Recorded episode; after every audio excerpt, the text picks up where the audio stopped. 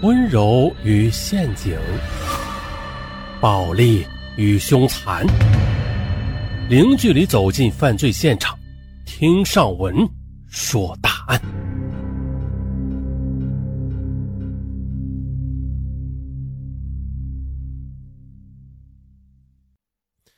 要做事啊，先做人，品质改变世界。二零零五年十月二十一日。记者拨打本文主人公赵小强的手机时，就是听到这样一段别有意味的彩铃告白。然而，又有谁知道啊？参悟这两句朴实的做人之道，赵小强却为此交了十万元的学费。而让赵小强懂得这个道理的人，是他曾经的同事，一个叫做娟子的靓丽女经理。青年白领赵小强是一个文质彬彬的小伙子。啊，这个热爱网络的青年白领，在网络聊天室聊天时啊，看到聊天室的页面上留着许多刺激的留言和电话号码，于是他也产生了搞恶作剧的冲动，在聊天室里和应招女郎的网站上留下了关于一夜情的留言，啊，也留下了女同事娟子的名字和手机号码，这就是一个轻率的恶作剧了，酿成了国内首例的网络诽谤案。娟子是一个身条窈窕、面容姣好、气质不凡的女人。和所有幸福的女人一样，娟子不仅有一个幸福的家庭啊，也有一份令人羡慕的职业。她是一家公司的业务经理，并且啊，颇得上司赏识。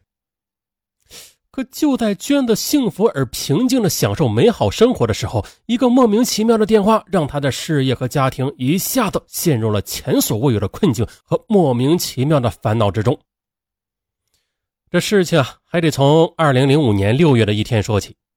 这天呢，娟子接到一个莫名其妙的电话，啊，一个操着外地口音的中年男子的声音传入他的耳膜。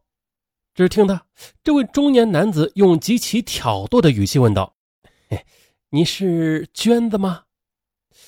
嗯，因为业务上的往来啊，很多老客户都这样亲切的叫他。娟子便不加思索的回答：“嗯，我是。你是哪位？”啊。我嘛，怎么跟你说呢？哎，对方嘿嘿的坏笑起来。娟子觉得蹊跷，但是出于职业习惯呢，娟子还是很有礼貌的问对方：“请问先生，你有什么事吗？”对方坏笑着回答：“ 我想跟你做爱。”哎呀，这哪里来的无聊的男人呢？啊，一定是酒喝高了，打错了电话。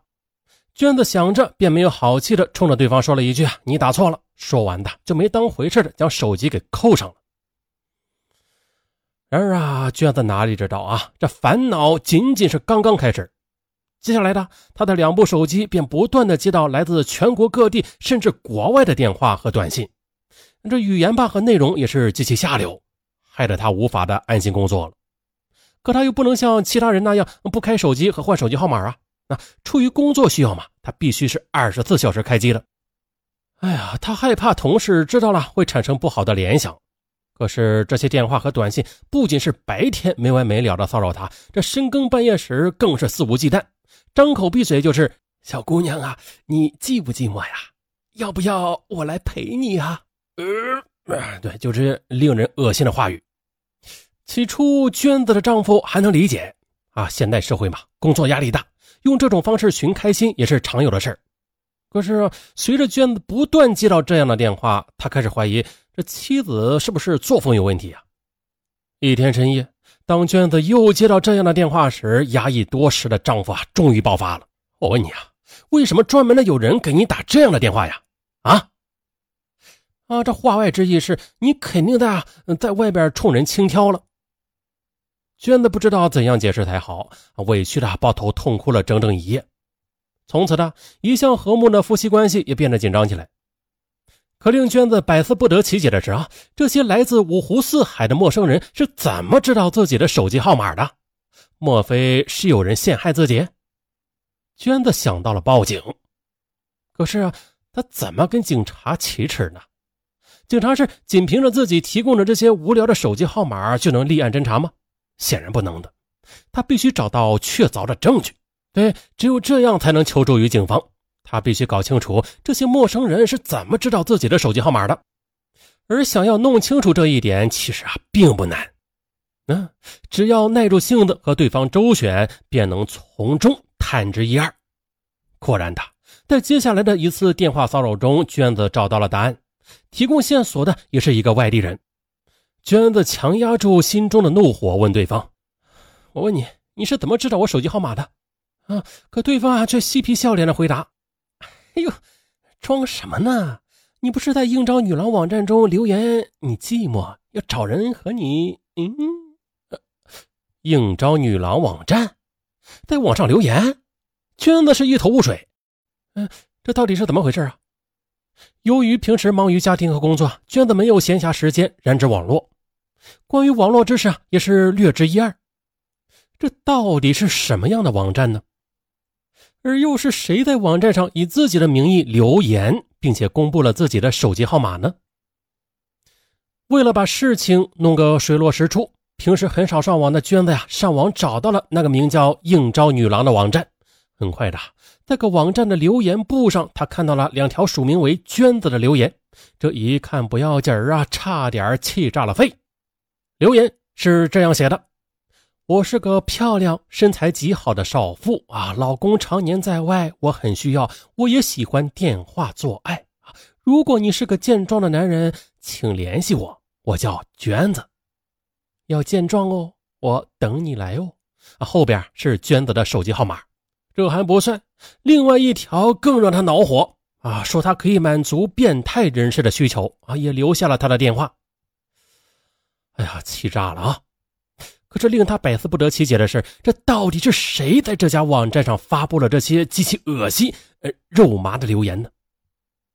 平时娟子一向是为人谨慎呢啊，跟同事朋友的关系也是十分的融洽啊。按理说吧，应该是不会有人出于报复来做出这种事儿。可不是他们又是谁呀？啊，是自己曾经怠慢过的客户吗？娟子想不起来是谁。娟子发誓一定要把这个在网上败坏自己名誉的家伙给揪出来。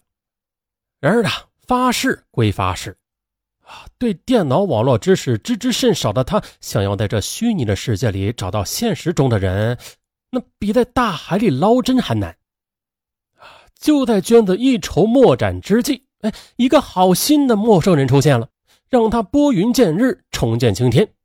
此人姓高啊，为了不让娟子误会啊，高先生首先是做了自我介绍，称自己在宁波一家寻人网络工作，出于工作需要，他偶尔也上应招女郎网站浏览一番。当他看到这家网站上发布的署名为“娟子”的两条留言之后，凭着职业的敏感，他立即意识到啊，这不应该是娟子本人留的。于是他用专业的手段查出了这两条留言的 IP 地址之后啊，立即给娟子打电话啊，以便他赶紧报案，查出留言的发布者。啊，娟子激动的泪如雨下呀！就这样的，在被骚扰电话、短信折磨了许久之后，娟子走进了派出所。递上了这家网站发布的黄色留言和两个 IP 地址，他恳求民警啊，帮我查查到底是谁发布了这两条留言，帮我洗清这不白之冤。警方接到报案，立即进行了侦查。通过先进的刑事网络和侦查技术，警方很快锁定由娟子提供的两个 IP 地址的具体位置，他们均处于某大厦的一个单元房内。通过侦查得知啊，这个单元房是一家公司的员工宿舍，里边啊是住了三个女孩。于是呢，办案民警立刻分别传唤三名女孩，啊，三名女孩却矢口否认登录过什么应招女郎网站呀，而且他们也都不认识什么娟子，并且呢，三个女孩的陈述能够相互认证。经过调查，三个女孩没有撒谎，那谁还有可能使用三个女孩宿舍里的电脑啊，并且登录了这家网站呢？三个女孩称，他们的宿舍平时很少有外人来，即使有外人来吧，他们也都是在场的。如果有人动这台电脑登录这家黄色网站，他们肯定会知道。只是啊，这三人中一个叫小杰的女孩子，最近交了一个名叫赵小强的男朋友啊，经常来这里找小杰。不知是他动没动这台电脑啊？